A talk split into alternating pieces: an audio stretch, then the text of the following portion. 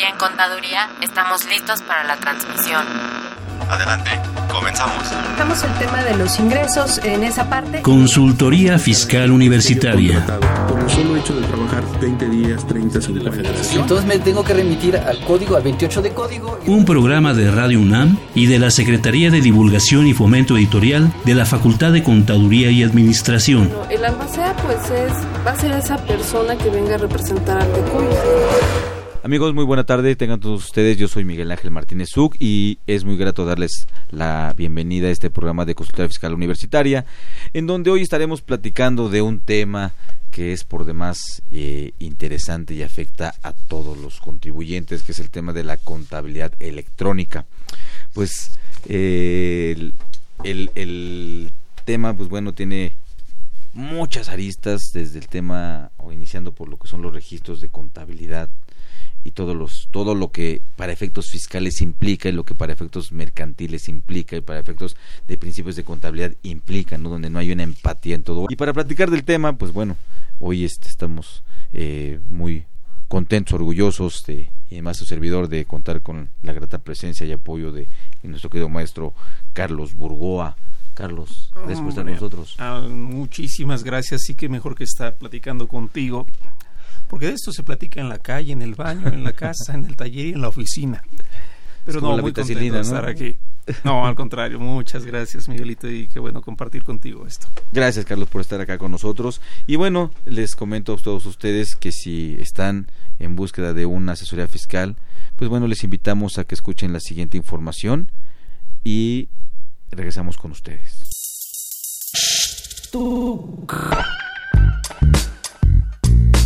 Si estás interesado en este y otros temas de consultorio fiscal, ingresa a tu navegador y escribe Radio UNAM. En la página principal da un clic en 860 de AM Audios. En el cuadro de diálogo elige Buscar por temas. Encuentras el título Fisco, seleccionala y aparece en Consultoría Fiscal Universitaria. Ahí podrás acceder a nuestro contenido con el botón de reproducción. Si prefieres, síguenos por Facebook o Twitter. También puedes bajar el programa y escucharlo cuando quieras en tu iPad, tablet o celular.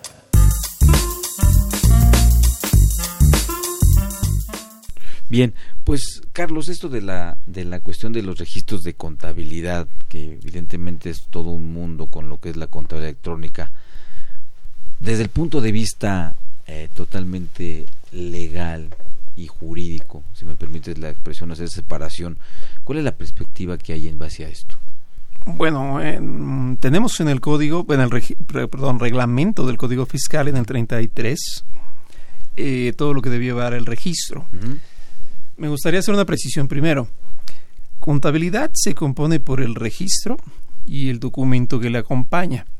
Si lo tomamos bajo esa doble vertiente, el artículo 33 del reglamento del Código Fiscal se refiere en el registro en el apartado B uh -huh. y el documento que le acompaña en el apartado A. Cuando lo leemos, pareciera un poco estricto o a la par fuerte, pero son vacaciones al 33 del reglamento del Código Fiscal comparado con la ley mercantil. Es así, se los lleva al tambo porque a lo que voy, o al bote, no, mejor, a, a, a, la esquina mejor para que se oiga más fácil, porque allí sí dice textualmente la legislación mercantil que la contabilidad debe ser de tal forma uh -huh. que se permita, ojo, seguir la huella. Así lo dice. Que si mal no recuerdo también creo que coincide con el 33 o 35 de la, de, de, del Código de Comercio, ¿no? Mm, sí, bueno, es que sí. tiene varios. Sí, desde ahí empieza. Eh, lo que 33, es la contabilidad. 42 se sigue por Así ahí. Es. Pero digo, la, la, contabilidad para efectos mercantiles es todavía mucho más agresiva que la fiscal. ¿Por qué? Porque si bien la fiscal hoy en día dice que debe estar en español y debe estar en pesos, la mercantil dice debe estar en castellano. Y si no lo está, se le va a cobrar una multa de 25 mil pesos siempre y cuando no exceda el 5% de su capital. Entonces es, es, es, más todavía agresiva la contabilidad mercantil que la contabilidad fiscal. Para aquellos que se quejen, ¿cuál es la diferencia? Que en lo mercantil no sabemos quién lo va a sancionar uh -huh. y en lo fiscal es el SAT. Ojalá tuviéramos un SAT en lo mercantil para que los socios llevaran sus libros de actas, para que llevaran sus acciones, para que no sea así nada más de que entre nos. Claro, Pero sí claro. es una perspectiva que yo pienso que siempre debe existir y todo negocio que verdaderamente opere y sea un negocio en marcha al estilo los principios de contabilidad verdaderamente tenga sus documentos en orden. Sí, pues aquí también hay que ver el origen de ese código Claro, de comercio. La ¿no? materialidad que lo demuestre. Exactamente, y sí son este, varios requisitos y, y- y- y el lenguaje, ¿no? El lenguaje con que lo pide, eso que comentabas de que Ah, permitirá seguir la huella de las operaciones, Yo me acuerdo del Canal 5 que decía así la huella, ¿no? Pero bueno, ya ahí tuvo sentido. ¿no? Y, otras se, se referían diferente a esa, a esa palabra de, de seguir la huella, ¿no? Ok, ok. Bien, pero finalmente no hay, no, no hay una empatía son, y son, son cuestiones diferentes y se puede argumentar que, es, que son para fines diferentes. Mm, sí, pero tiene que ser una sola, porque recordemos que no se puede llevar doble contabilidad. Ese es el punto. Más bien yo creo que si bien apuntan a extremos distintos es por esta razón. La ley mercantil protege los derechos privados, mientras que la ley fiscal protege los derechos públicos. Claro, estamos Entonces, en diferentes mundos de derecho, ¿no? Lo que yo buscaría es, más allá de que como contribuyente pelearme y decir, no, que aquella no es aquí, señores, se complementa. Lo que no dice una la dice la otra y hagamos las dos, no solamente una, ni la que más me convenga, se complementa. La contabilidad sirve tanto para satisfacer interés de terceros iguales a mí como del Estado. Claro. ¿Se acabó? De hecho, eso también está nombrado de alguna forma en los principios de contabilidad. Anteriormente era muy claro en el boletín A1, si mal no recuerdo, el párrafo cuarto de la A1 que decía que la contabilidad como finalidad de la, de la contabilidad es dar información a, a propios, terceros, autoridades, y así, así lo, lo decía expresamente, ¿no? Es que, bueno, ahí te voy a decir cuál es la antítesis básicamente. Dentro de lo que es la SNIF, trae precisamente lo que es el negocio en marcha. La antítesis del negocio en marcha es la operación inexistente del 69 del Código Fiscal. Claro. Así de rápido. Si yo verdaderamente digo que vendo zapatos o que doy servicios, es porque lo hago. Para que el día de mañana me diga la autoridad, y sabes que no lo haces, pues quiere decir que no lleve mi contabilidad ni mercantil ni fiscal. Y siempre me dice, oye, es un ejemplo, digo, no, no lo Claro. hago yo, ¿no? Estoy hablando retóricamente. Contribuyente, no creo que tú tengas el personal para llevar a cabo las operaciones, pero ¿cómo no? Si tengo un negocio de familia, sí, mi chavo, pero no me reparte, no me has informado de lo que ha sido las, no sé, retenciones. Claro. No me has mandado esto. Pero pago IMSS. Qué bueno que pagues IMSS, pero ¿y las retenciones? Entonces, en las informativas se lo pesca a la autoridad. Y los activos también. Todo, todo, todo, sí. No, pero es que son a nombre del socio. El socio tampoco lo reportó. Sí, pero también sabemos que gran parte de esto era buscar justamente esas operaciones que no existen, que tienen que ver con la cuestión de la simulación, ¿no? Porque se- falsas, ¿no? se, se sigue abusando y yo creo que nada más disminuyó tantito porque antes se abusaba de manera este, indiscriminada, ¿no? El tema de, Claro. de, de lo que conocemos coloquialmente como la compra de facturas, ¿no? Sí, yo creo que aquí hay una doble vertiente. Una cosa es el delito por simulación de actos y otra cosa es la operación inexistente. Claro. Si bien la operación inexistente surge a partir de 2014, no menos cierto es que el delito siempre ha existido toda la vida. Claro, o sea, uno es 109 fracción instrumental cuarta, ¿no? y otro cosa es la sustancia. Y está bien, porque tienen que marcar la obligación de llevar contabilidad para efectos de, de, de, de que es, de, que es la, la información fuente para la, determinación de las contribuciones, ¿no? Y fíjate que hasta ahí me detengo un poquito, si me lo permites, porque mucha gente le invierte dinero a los, y por qué no, aunque sea un harakiri, a los asesores legales. Y le mete dinero al efecto este de defensa muchas veces.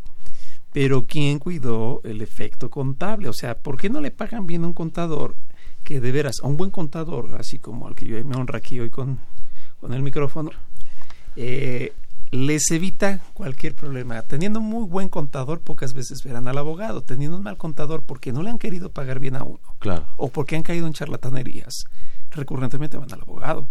Es como todo en la vida. Si yo como bien, pocas veces voy al doctor. Claro. Sencillo. E- e incluso lo que tú comentas, eh, creo que también está de manifiesto, sin caer en, en- en- en discutir ese tema, pero lo dice expresamente el artículo 27, fracción cuarta de la ley pues, sobre la renta, ¿no? Donde presuntivamente hablamos de los requisitos para una deducción, dice que debe estar debidamente registrado en contabilidad, ¿no? Y deducirlo solo una vez. Faltó coma, por favor. Claro, ajá. Y, y, y ade- y además el tema de, de cuando hablamos en cuestiones de una planeación, en el buen sentido de la palabra, una planeación Optimización. honesta, eh, legal, decente, como debe de ser, uno de los elementos indispensables para la planeación es que esté debidamente, también que esté registrado en contabilidad. Sí, claro, es que yo no puedo decir que estoy prestando si ni siquiera está debidamente registrado y más aún documentado. Claro. Yo creo que a lo mejor ahí para todos los que nos escuchan valdría la pena robustecer o recordar que la contabilidad no es solamente el registro. Son actas, este, los libros sociales. ¿Cuáles son los libros sociales para los que nos escuchan? Como registro de capital inicial. Sí, hombre, ¿cuántas personas morales realmente tienen los cuatro libros sociales que se requieren? Que es el libro de actas, el libro de acciones o accionistas, bueno, los dos es igual, me llevan al mismo lugar, el libro de variaciones de capital y el de los acuerdos del Consejo de Administración, si es que lo tienen. Ninguna. Ni los títulos accionarios. ¿Cuántas tienen acciones? Claro. Es como el noviazgo de la secundaria, nos decimos que somos novios y ahí andamos. Aquí decimos que somos socios y ahí andamos. Pues señores, ¿quién tiene su certificado? Nadie. No, y esto cuando vienen cuestiones de que alguno fallece y cosas así, se vuelve un problema corporativo impresionante. Terrible. Entonces, este, y bonito, se enoja papel seguridad como, como los cánones elegantes de los negocios dicen. Entonces, pues no, no existe. Entonces, eh, y, todo esto deviene porque, bueno, pues finalmente son disposiciones que no establecen, un, establecen una obligación, pero no una repercusión, como en el caso de la materia fiscal, ¿no? Que establece una obligación y te establece una repercusión y la sanción. Te voy a dar un ejemplo. el pecado es la penitencia, ¿no? Te lo pones de una vez. Todo el mundo hace uso de un préstamo tarde o temprano porque la economía del país pues es angosta y no caben todos. ¿Qué pasa? Yo le presto la empresa A, le presta la empresa B y está bien registradito la pregunta es, ¿están los contratos? Y quizás algunos me digan, pues sí, claro, sale. Se corroboró que en los objetos sociales de ambas empresas se permite eso, porque eso es básico, ¿eh? Si yo tengo en mi objeto social la posibilidad de dar y recibir en préstamo, puedo. Si no, ¿de dónde me lo saqué? Si no lo puedo, se llevó el acta extraordinaria que la autorizara, o se cambiaron los estatutos, y todo eso debidamente convocado un acta debe subirse a la página de internet de la Secretaría de Economía, tanto la convocatoria como el acta. ¿Lo hizo todo eso el contribuyente? La respuesta es no. Y una pregunta tan sencilla es ¿y por qué no si el internet es tan fácil de usarse? No cobra la Secretaría de Economía por eso. El día de mañana que llegue el SAT y no me la crea, le voy a decir, mira, tu primo de Economía lo supo en su momento. O sea, no me digas que no, y además lo manda a notario. Pero falta, falta mucho redondeo en esas operaciones y sirve tanto para la contabilidad mercantil, por llamarla así, como la contabilidad fiscal, que en realidad es la misma, tiene que ser una sola. Yo creo que esto viene también en cuestión de idiosincrasia de que vivimos rapidito, ¿no? Entonces nada más lo que urge o lo que creemos que trae repercusión es lo que vamos haciendo. Les gusta el rapidín, ¿no? ¿Cuántas veces, cuántas veces no nada más están las declaraciones presentadas y no hay nada de contabilidad? Sí, estaba así. ahí van, ahí van, ahí van, y, que sigan declarándose, declarándose, y la contabilidad bien, gracias. ¿eh? Pero volvemos al punto, la empresa no le invierte a un buen contador. O sea, no desdeña la importancia. Ya ves que ni le interesa, ¿eh?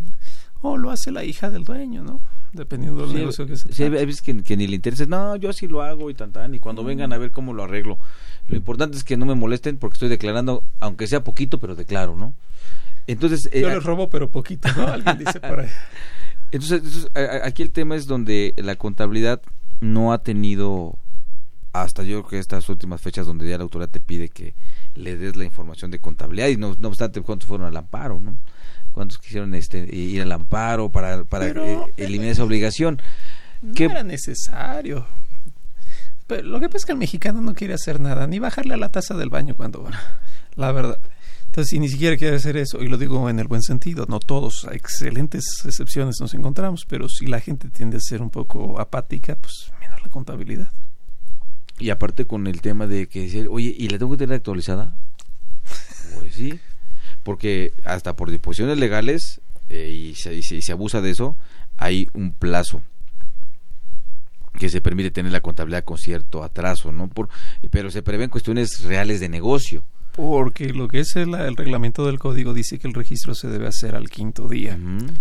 Después, por resolución miscelánea, se lleva un mes. Por eso es que la contabilidad electrónica se entrega el tercer o quinto día del segundo mes.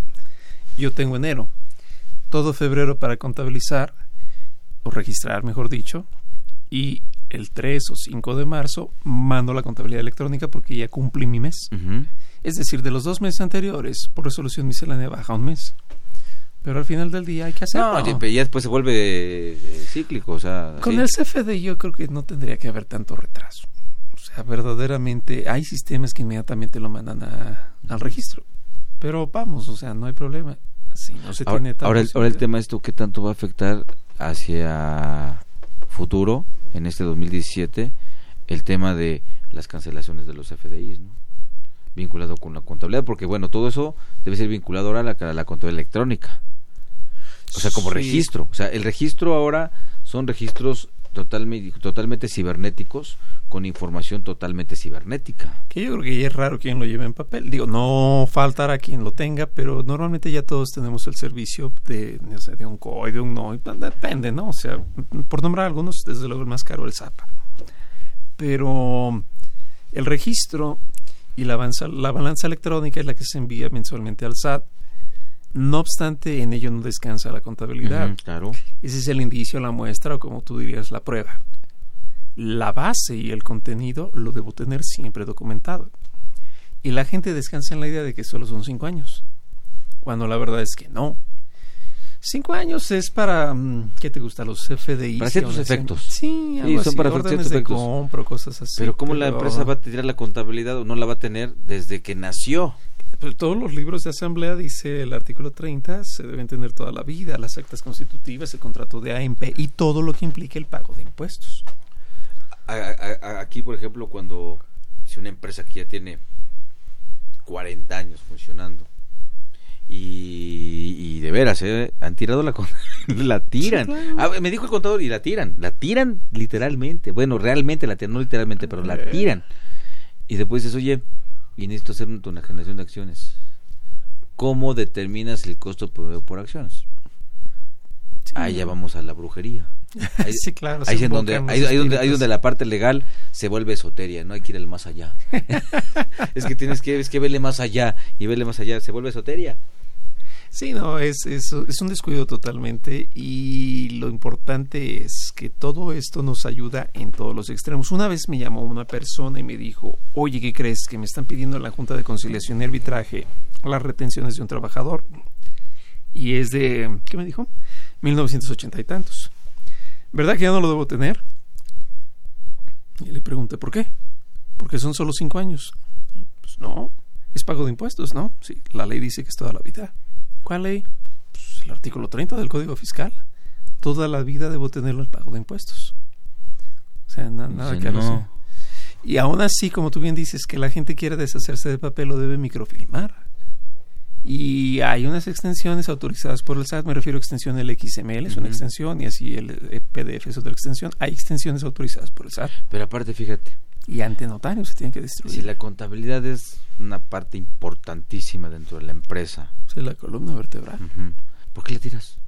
Sí, no, pues es como tirar tu acta de ¿Por qué nacimiento, ¿no? Pues tírala, ¿no? ¿Por qué la tiras? Tira tus, las escrituras de tu casa. ¿Por qué te emociona que la puedes tirar, no? Cuando eso se debe conservar, salvo tu mejor opinión, Carlos, durante toda la vida Sí, de la claro. empresa. Los muertos resucitan, ¿eh? Y yo creo que hay que tenerla siempre en buen estado. Y no solo el papel, sino además, eso es un efecto, pero el contenido que sea congruente con la operación y como dice el código de comercio, que permita seguir la huella. Pasa y a todos nos sucede. Simplemente en la tarjeta de crédito, ay, este gasto cuando lo hice. Y ya hacemos, ah, sí, fue en esta y hasta nos acordamos del momento que lo vivimos y sí fuimos a festejar lo que tú quieras. Lo mismo sucede en una empresa. Este movimiento se hizo y refleja lo que se dio. Y fíjate que ahí en, en- eso comentas también vienen otras otras no este no más bien muchas empatías. Por ejemplo también el código de comercio establece que debe tener la documentación original. Así lo dice. Sí, en la póliza debes de ver la, la- la información original. Oye cuál es el original del CFDI Y para efectos mercantiles se requiere 10 años guardado. No, pues el original tiene que ser ya con el efecto cibernético. pero quién lo tiene No, pues está en la nube. Pero pues, yo me quedo con la representación. Fíjate que ese original, voy a poner un ejemplo con esto del CFDI que creo que es bien efectivo por lo siguiente. Todos creemos que mi acta de nacimiento es original, que el acta de matrimonio es original y así muchas actas. Me quedo con la de nacimiento. Yo tengo mi acta de nacimiento al igual que todos.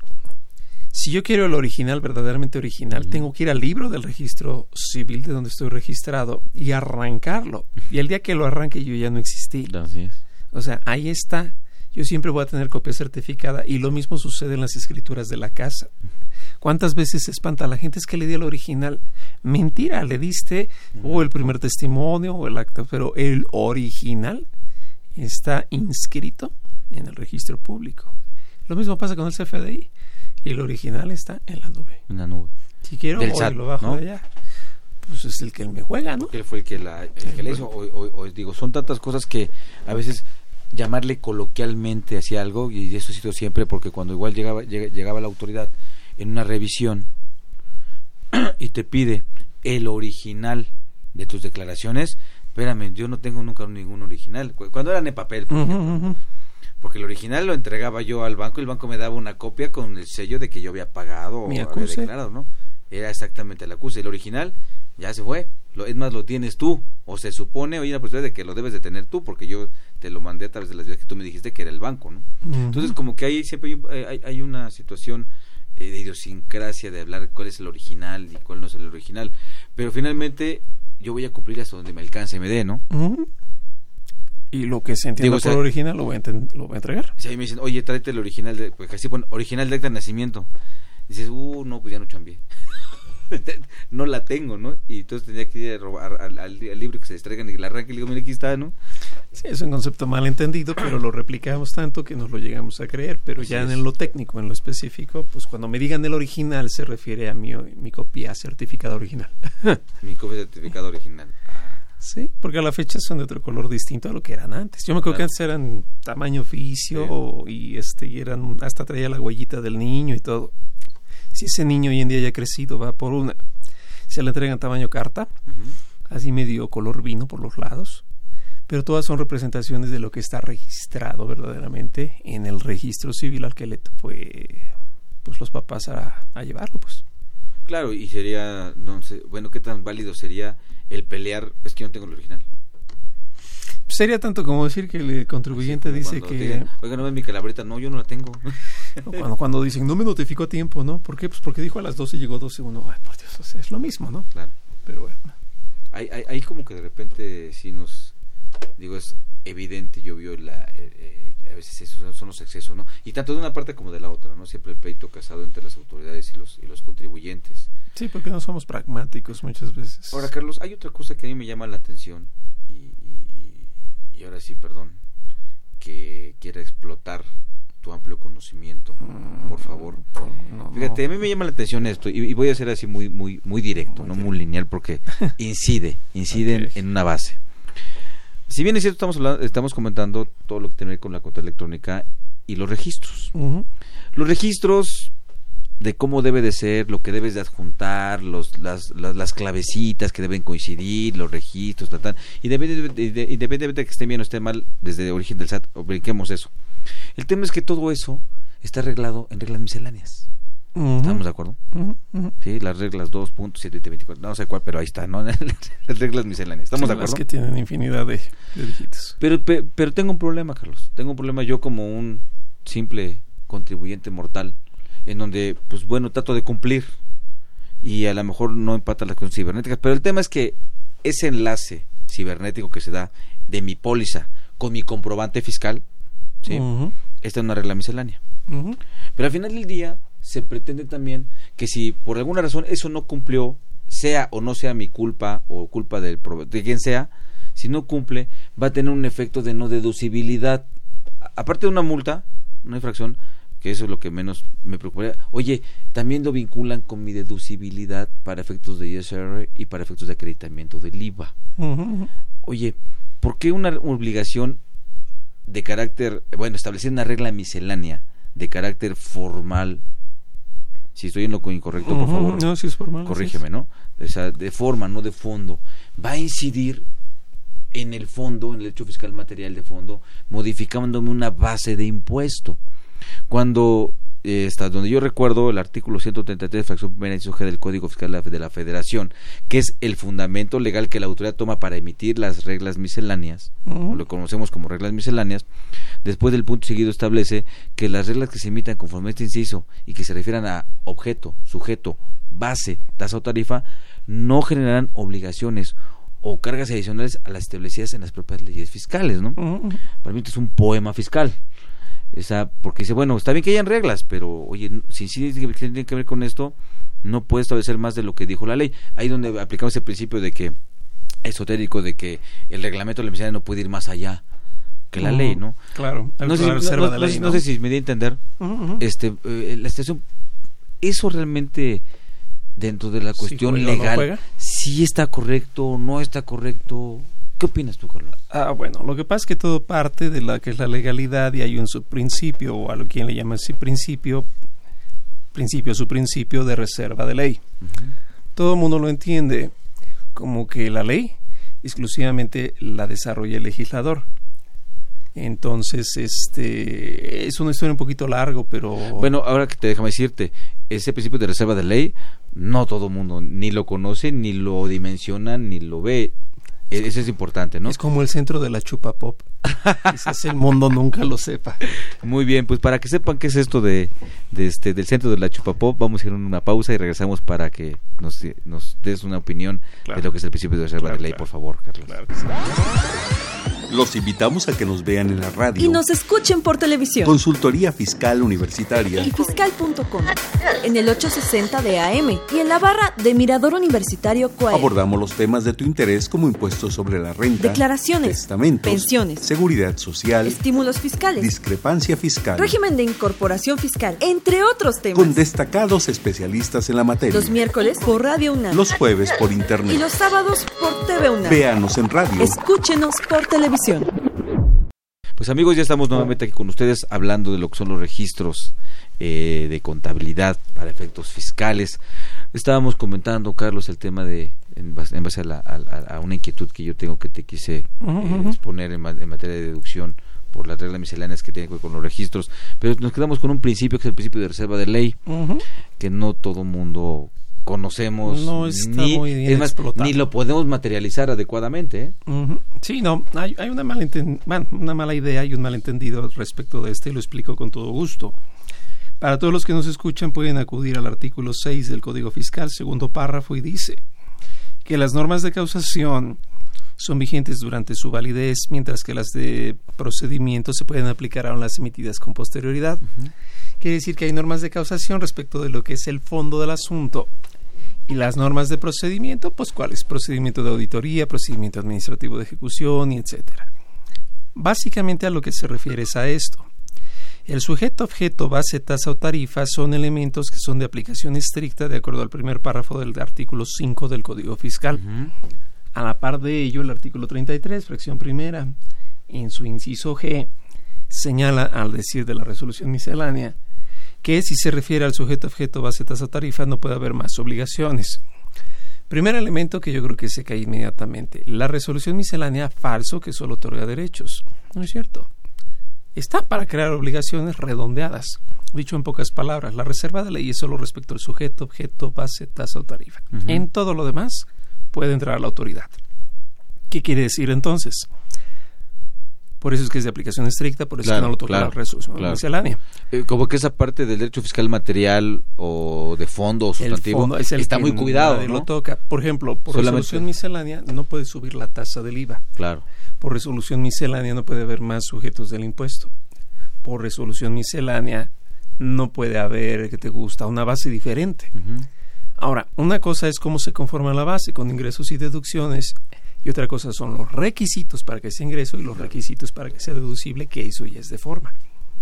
Y sí, sin duda se altera la base, pero no la define la resolución.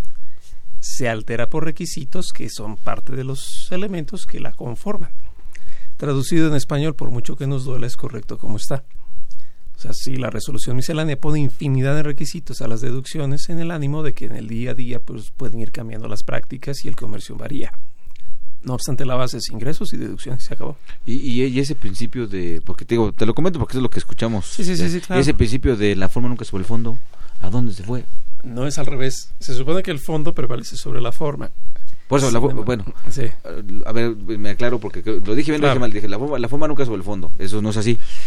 Eh, no, eso no es así más bien opera para el derecho civil, que el fondo de los contratos, es decir, el contenido del clausulado, devela de cómo en verdad es el contrato. El ejemplo más común es cuántas veces se hace uso de un contrato de asimilado a salarios para fingir una relación laboral disfrazada de salarios, perdón, de honorarios. ¿A poco eso pasa? Sí, ya ves que es bien raro en este país, pero hay veces que lo hemos Pues ¿dónde trabajas tú, oye? en Inglaterra, yo creo. No entiendo, no Y- entiendo. Y entonces... Es cada cosa. Sí, no, no, no, Yo en casi. mi vida no. he visto eso. ¿eh? Son, como dicen, leyendas urbanas. Pero en el fondo, si se identifica que en verdad tiene los tintes de ser una relación laboral, pues inmediatamente surge que es relación laboral. Eso es para develarlo en lo civil. Más, ello no quiere decir que la forma no puede tocar el fondo. De hecho, creo que es lo que más trastoca lo fiscal, la forma. Si no existieran estos mecanismos de que la forma puede superar al fondo, jamás se podría identificar cuando una operación es inexistente. O sea, se venden facturas al por mayor. Vamos a ser extremos en este caso. Yo vendo facturas porque eso me dedico y lo que busco es evidentemente pues que no se pague el impuesto. La clave es, de todas mis facturas que yo hago, no son apócrifas, tan son reales que hasta el SAT las timbra. El problema es que el concepto que yo le di no es cierto porque en realidad no, no di el servicio, no vendí el producto, Claro. etcétera. Por eso es que la forma en lo fiscal subyace respecto del fondo. Ok. Entonces, eh, es un concepto no aplicado tal cual como en otros mundos del derecho. Es un mito fiscal. Es un mito fiscal. De hecho, este, se están recopilando algunos trabajos. Si tú quieres manejar alguno de ellos, con gusto los sumamos. Ah, entonces, en, en, en este orden de ideas, el, eh, está muy restringido o muy bien dirigido el tema de que cuando el código, el, el, artículo, este, el- la fracción, eh, inciso G, perdón, del, del, de- del Código Fiscal, dice que no generan obligaciones o cargas adicionales a las que dijo las propias leyes fiscales cuando se refieren a los elementos de la contribución eso no es tan llano o tan abierto respecto de que si una regla miscelánea su cumplimiento o incumplimiento llega a modificar la base eso quiero entender o sea si es válido eso Son dos cosas diferentes, pero además dice, por sí sola no puede generar más obligaciones. No obstante, puede ser continuidad de las obligaciones que ya están en el objeto. O sea, lo Claro, puede claro. redondear. claro En pocas palabras, habría que identificar dos elementos de la resolución miscelánea. Primero, que en verdad haya sido remitida por ley, porque luego hay un montón y no todas fueron remitidas. Claro. Es un estudio muy exhaustivo, entonces habría que ver caso por caso. Y lo principal, que la regla no se meta con el sujeto, objeto, base, tasa o tarifa al grado sustancial.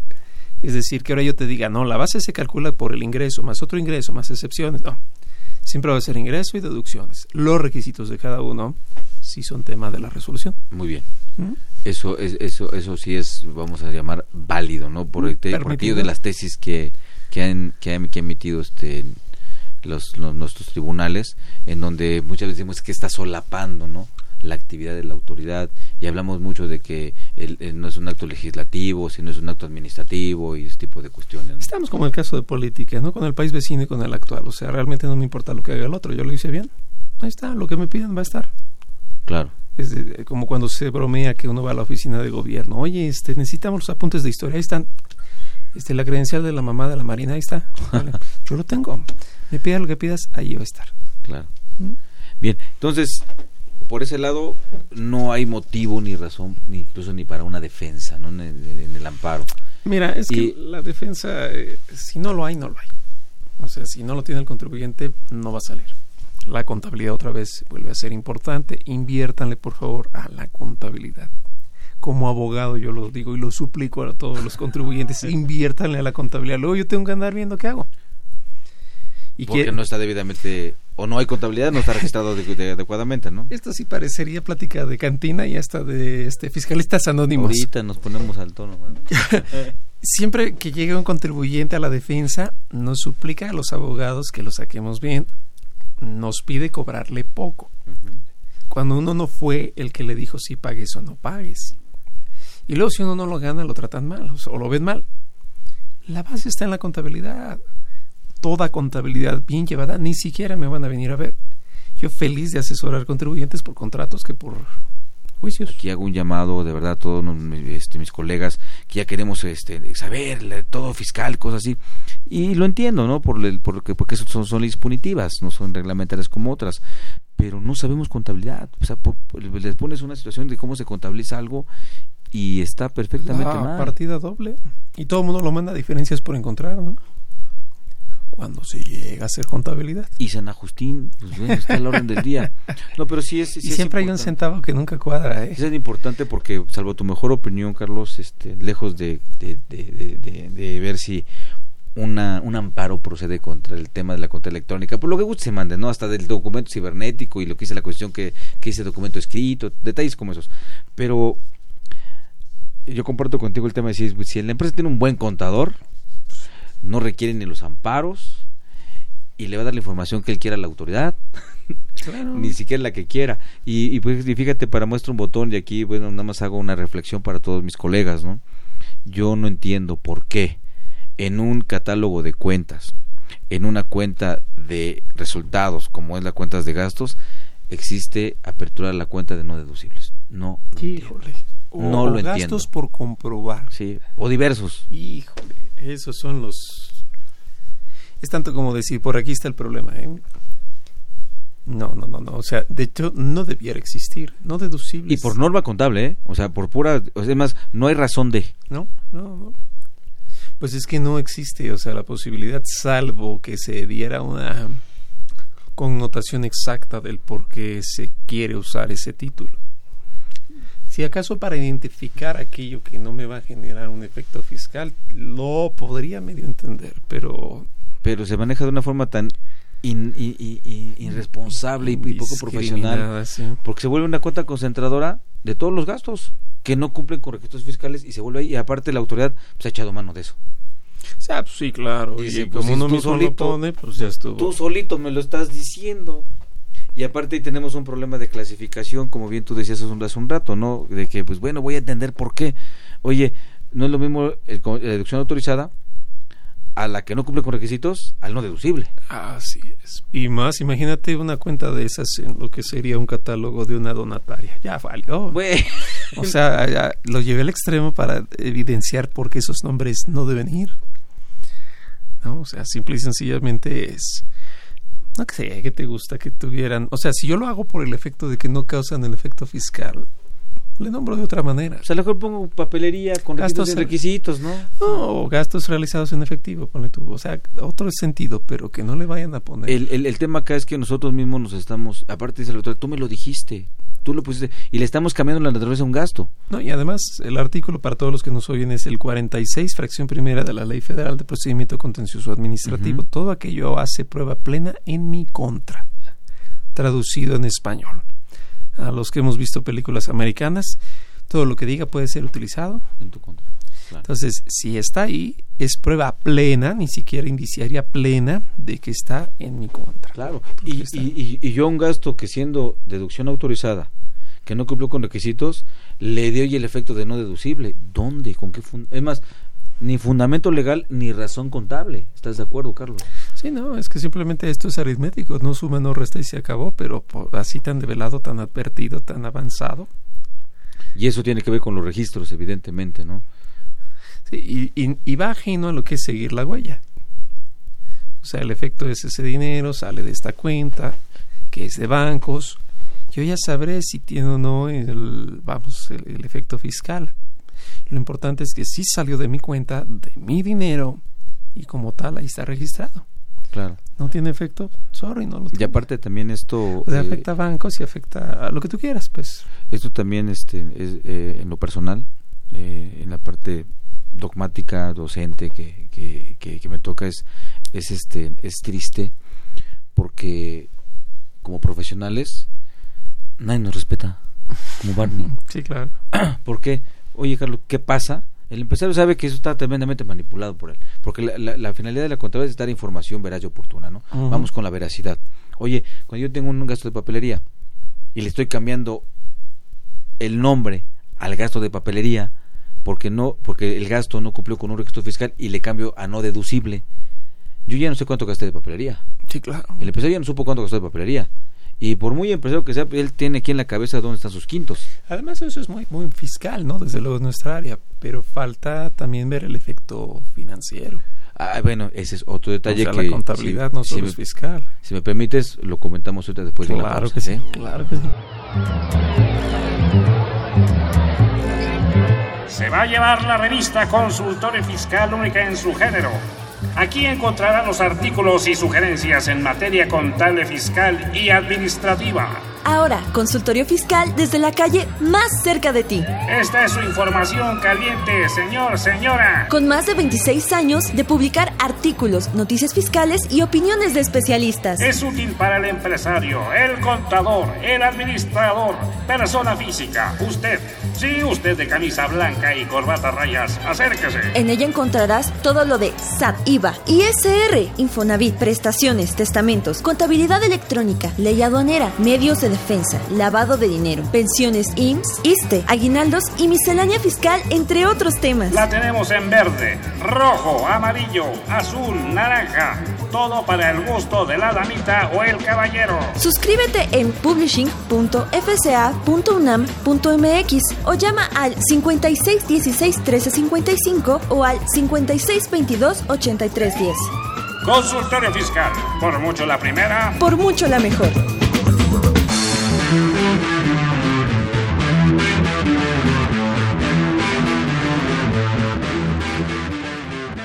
Bien amigos, eh, continuamos aquí con ustedes hablando de lo que son los registros contables. Eh, con todo respeto, eh, hay que decirlo, ¿no? No, no buscamos aquí este, faltar el respeto a mis colegas. También soy contador, lo hicimos con todo el debido respeto, pero estamos hablando del tema de, de, de, que no hay una adecuada un adecuado registro que incluso a veces llega a complicar un tema de defensa, ¿no? ¿Cómo lo haces? ¿Cómo esto? Y hablamos también del efecto financiero de un mal registro o de un buen registro en el aspecto contable, ¿no? O en la contabilidad, mejor dicho. De hecho, la contabilidad es un eje que sirve como base de decisiones para cualquier empresario. Si quiero invertir, es más, si quiero comprarte la empresa y todo eso. Eh, sin duda, yo no solo me fijo en la parte fiscal, sino en la parte financiera, si la operación es rentable, sustentable por sí misma, o si le tengo que invertir. Y creo que estos puntos eh, se pierden cuando el estilo de la contabilidad, supuesto que sea bien llevada, se recarga solo a lo fiscal. Pues no, también hay un efecto financiero. o sea, la, la, empresa sale por sí sola o no. Ah, ok, pues habría que ver. La razón corporativa o empresarial es bien diferente de las razones fiscales. ¿Y, y, eso obedece a una cuestión legal o de cultura o de intención? No, pues es de cultura financiera. O sea, el efecto legal va a llegar tarde o temprano en el caso fiscal a que debes. Sí, pues no olvidemos, amigos radioescuchas, que eh, las autoridades fiscales son como los timbiriches, ¿no? Si no sabes mañana, pero vendrá. Algún día tocará la puerta y ahí va a estar. Será mañana o pasado mañana, será cualquier día, en cualquier instante, diría Juan Gabriel. Ah, entonces, bueno, eh, para más o menos ir cerrando, Carlos, eh, el, el, el, el, efecto que pueda tener lejos del financiero, pero el efecto legal de una buena o una mala contabilidad, ¿cuál sería en tu opinión? ¿El efecto legal de una buena o mala de los buenos o malos registros contables, contables que evidentemente van a repercutir en la contabilidad directamente? ¿no? Pues la Una buena contabilidad avanza el éxito de una empresa por lo menos en un 70-80%. Lo demás puede ser mala administración, pero aún así la mala administración se corrige conforme los números son exactos, fieles y oportunos si yo empresario me doy cuenta que recurrentemente debo el IVA y yo soy desde luego una empresa responsable, voy a decir, bueno, pero ¿por qué? Claro. Y me van a decir que se gasta todo esto y ¿por qué no? La contabilidad, si ahora le doy el enfoque, me va a decir, es que hay muchos gastos que no tienen sustento. ¿Por qué no tienen sustento? Porque no corresponden al negocio, porque no corresponden, pero todos esos motivos que me va a llevar a cambiarlo, a corregir, son indicios de una buena contabilidad.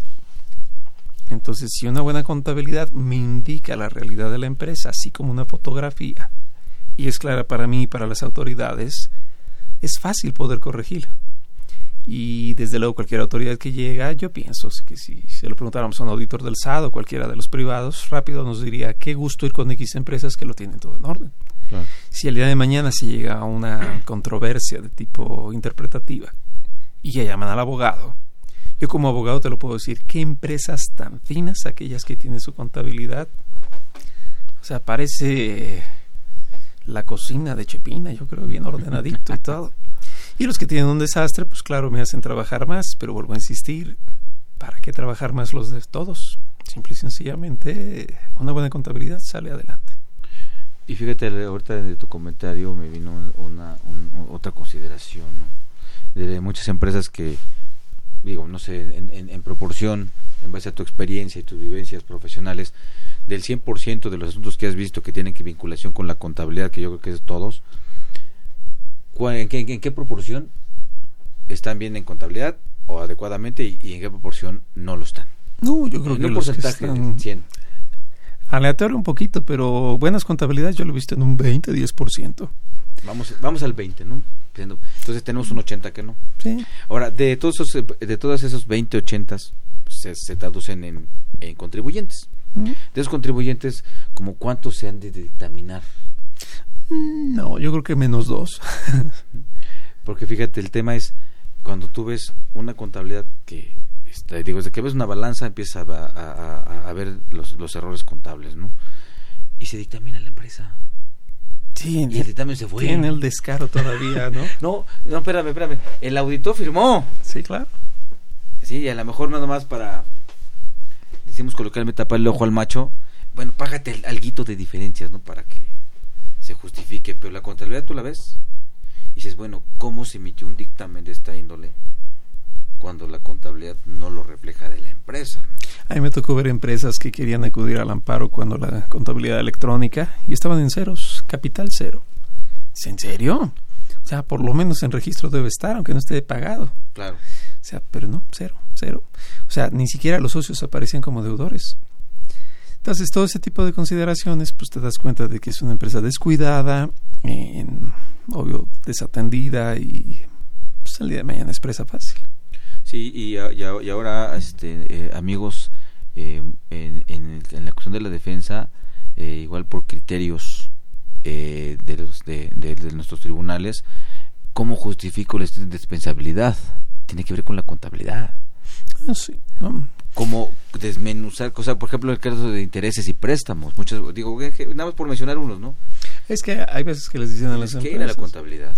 Y dicen, es que tú no tuviste activos. Y alguien dice, no, no, no, ¿qué crees? Sí puedo conseguir una factura de activos de años anteriores. Ya está mal, ¿eh? Digo, porque pues, producir papel fuera de tiempo es malo. Está bien, y se les dice, la vas a conseguir la factura. ¿Y a poco ese activo lo mandaste a la informativa? ¿No, verdad? ¿Lo depreciaste? No. Pues esa es la contabilidad, lo que no está. Claro. O sea, te puedes llenar de papeles, contratos y lo que sea, pero si no está en contabilidad, no existe. A veces lo amparan, lo quieren amparar con un comprobante que eso no es nada. Pues no, pero es que por lógica un activo se deprecia, por lógica un activo se tiene en informativa, se tiene en la balanza y ya se mandó la información al SAT y pues eso es insalvable. Y luego se puede preguntar, ¿y por qué no se ganó el juicio? No, no tengo pruebas. Y aparte, aunque metes una prueba pericial, ¿con qué vas, vas, vas a sustentar el perito? Pues yo lo he visto en reuniones con auditorías, desde luego las autoridades, ahí sí debo decirlo, muy bien preparadas, la mayoría de ellas, inmediatamente se remiten a la informativa. O sea, no, no es algo con lo que creemos que podemos salvar. Finalmente tenemos que ser, analizar todos los elementos, nada está aislado y todo se va con, este, concatenando una, con, o sea, una cosa con otra, pero finalmente todo aterriza a una contabilidad. Así es. Finalmente de ahí parte todo, para efectos de las informativas, el ejemplo que estabas dando y todo eso. ¿Alguna conclusión, Carlos, ya terminando el programa? Nada más, sean felices, cooperen, hagan lo suyo y Dios vendrá solo. Muy bien. Pues Carlos, muchas gracias. Gracias por estar con nosotros, por estos valiosos comentarios. Gracias. Y amigos, también a ustedes, eh, muchas gracias por estar con nosotros. Los invitamos a que nos sintonicen en, los siguientes programas para seguir platicando de diversos temas fiscales. Esta fue una producción de eh, Radio UNAM y la Facultad de Contaduría y Administración, en la producción por parte de la Secretaría de Divulgación y Fomento Editorial de la Facultad de Contaduría y Administración, Nezahualcóyotl Jara, Alma Villegas, Emilio Flores, Juan Carlos Serrano y Guillermo Roberto Vega. Bueno, pues yo soy Miguel Ángel Martínez y me despido de ustedes. Gracias por haber estado con nosotros. Nos vemos en nos escuchamos en la próxima. Consultoría Fiscal Universitaria.